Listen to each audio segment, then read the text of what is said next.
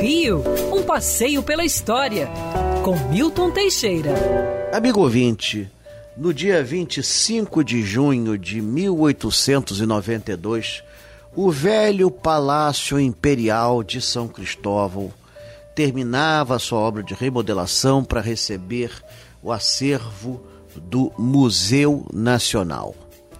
O Palácio Imperial, como todos sabem, começou com uma casa que foi oferecida a D. João em 1808 pelo traficante de escravos Elias Antônio Lopes, passou para Dom Pedro I, que ampliou bastante. Dom Pedro II deu-lhe a feição que chegou aos nossos dias. É um belo palácio em estilo neoclássico com salões riquíssimos. Com a proclamação da República, o interior foi leiloado, grande parte dos móveis se dispersou e o prédio foi adaptado para sediar a Assembleia Constituinte.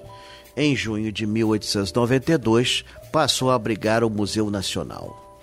O Museu Nacional se impôs na história da museologia, da museografia brasileira, como uma das instituições mais importantes, não só do Brasil, mas do mundo.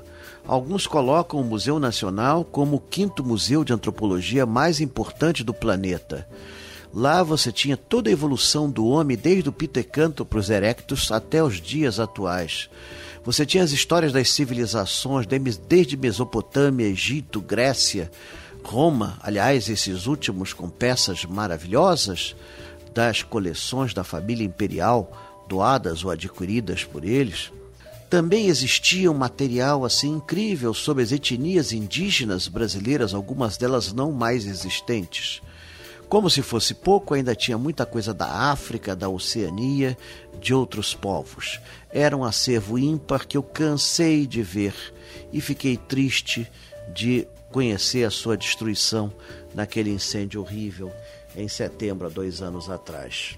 É triste falar de um bem cultural dessa magnitude que foi perdido por nós. Eles falam aí, tentam enrolar o povo, mas na verdade a maior parte do acervo se perdeu mesmo.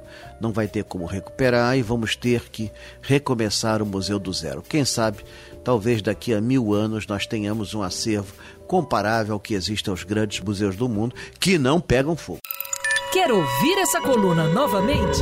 É só procurar nas plataformas de streaming de áudio. Conheça mais dos podcasts da Band News FM Rio.